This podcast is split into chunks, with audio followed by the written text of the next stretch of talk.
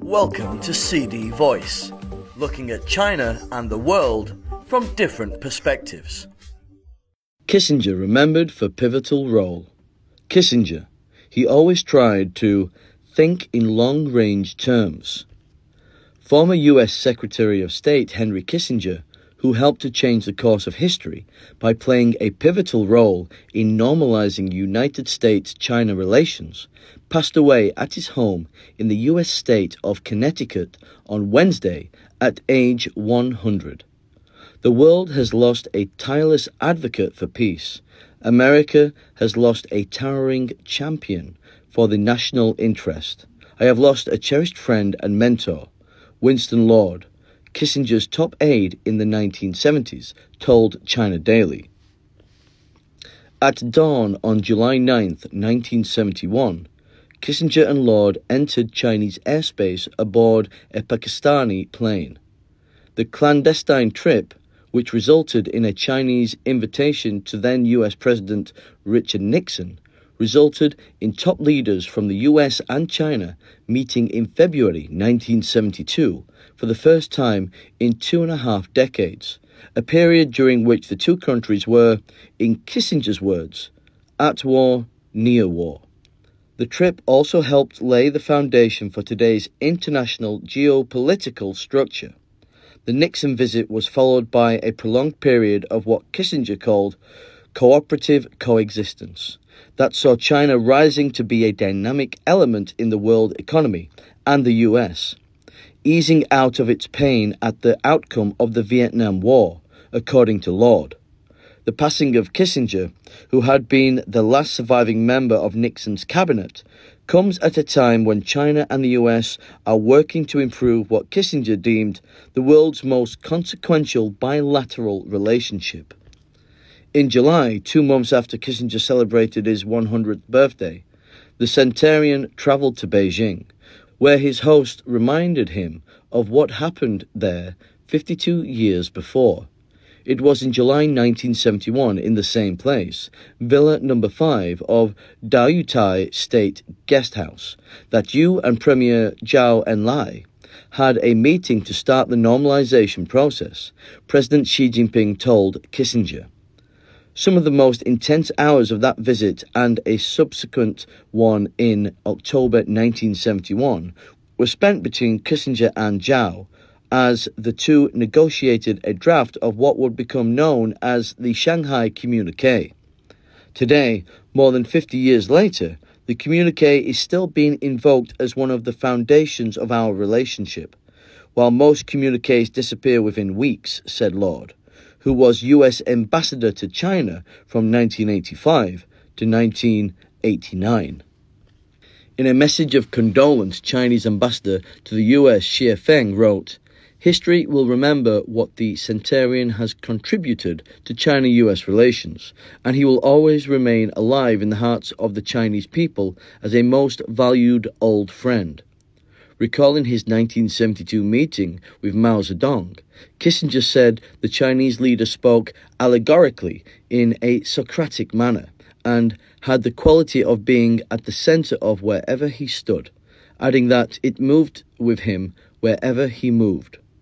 In December 1975, Mao told visiting US President Gerald Ford that his Secretary of State Kissinger has been interfering in my internal affairs. When asked to elaborate, the 82 year old chairman answered, He does not allow me to go and meet God. That would be too powerful a combination if he went there, Kissinger, who was also president, told Ford. On May 27, 1923, Heinz Alfred Kissinger was born in the German city of Fürth in northern Bavaria, the son of a schoolteacher and a homemaker. In 1938, five years after Adolf Hitler became Chancellor of Germany, Kissinger fled from home with his Jewish parents and younger brother. He would return first in a U.S. Army intelligence role in 1944, before Germany's defeat in World War II, and then years later as Nixon's national security advisor, bleakly admitting that my left behind relatives are soap. Many, including Walter Isaacson, former editor of Time magazine and author of the book Kissinger, a biography, argue that this traumatic childhood experience explained Kissinger's preoccupation with peace and order and had influenced the formation of his realist approach to foreign policy, a view that Kissinger himself did not share. The political persecutions of my childhood are not what control my life, he once said. Scottish American writer historian Niall Ferguson who had immersed himself in Kissinger's private papers, correspondence, and academic writings from Harvard, where Kissinger was a student and later a professor, sought to fathom the man in his 2015 book Kissinger, 1923 to 1968, The Idealist. The idea of Kissinger as the ruthless arch realist is based on a profound misunderstanding, Ferguson wrote, pointing to Kissinger's undergraduate thesis, The Meaning of History, in which the aspiring intellectual, after having studied the 18th century German philosopher Immanuel Kant, said, Peace is therefore the noblest goal of human endeavour, the affirmation of the ultimacy of man's moral personality.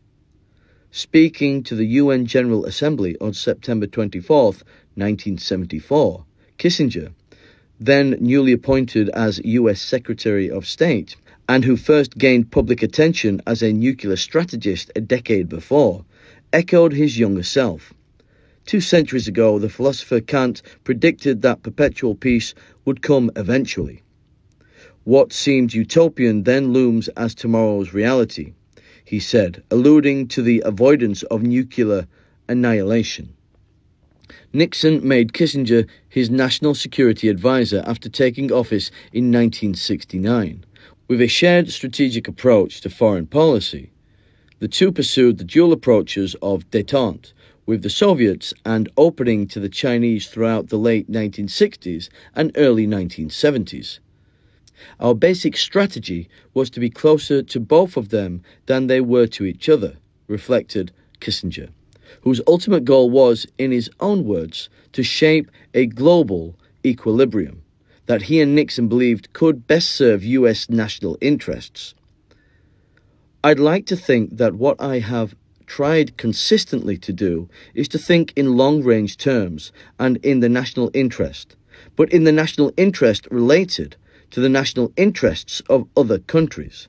Because if you assert only your interests without linking them to the interest of others, you will not be able to sustain your efforts, Kissinger said. A prolific author of intellectually hefty books, Kissinger was effusive about the ancient Chinese military strategist Sun Tzu in his 2011 book on China, written partly based on Kissinger's conversations with four generations of Chinese leaders. Western strategists test their maxims by victories in battles. Sun Tzu tests by victories where battles have become unnecessary, wrote Kissinger, who also traveled to China in his post retirement days. This saw him continue to meet with prominent US and international leaders in what Lord described as a remarkable display of savvy, stamina, and sway. Reflecting on his mentor's legacy, Lord said, Kissinger's single greatest achievement, I would say, was holding this country together in the wake of the Watergate scandal to maintain American posture and ensure the continuity of its foreign policy. Tom Watkins, a former advisor for the Michigan China Innovation Center, said, Kissinger challenged all of us to take our society from where it is to where it has never been. That is the challenge of leadership. Kissinger is survived by his wife, Nancy, and two children, David and Elizabeth, from his first marriage to Anne Fleischer, as well as five grandchildren. Lamenting the fact that Kissinger was never called back to office since stepping down as Secretary of State in January 1977, Wu Xinbo, director of the Center for American Studies at Shanghai's Fudan University, said, this was largely due to the coming to power of neoconservatives in the administrations of Ronald Reagan and his successors. Unlike Kissinger, who was aiming for a balance of power favorable to the US, the neoconservatives insist on American primacy and domination, something that Kissinger had consistently warned against. Kissinger, who credited leaders of his generation with a willingness to raise their sights beyond the immediate issues of the day, said that the US must temper its missionary spirit with a concept of the national interest and rely on its head as well as its heart in defining its duty to the world. Regarding the US and China, Kissinger said, In a way, they were fortunate that their long isolation from each other meant that there were no short term day to day issues between them. This, he added, enabled them to lay the basis for a world unimaginable then, but unachievable without Sino American cooperation. That's all for today. For more news and analysis, buy the paper until next time.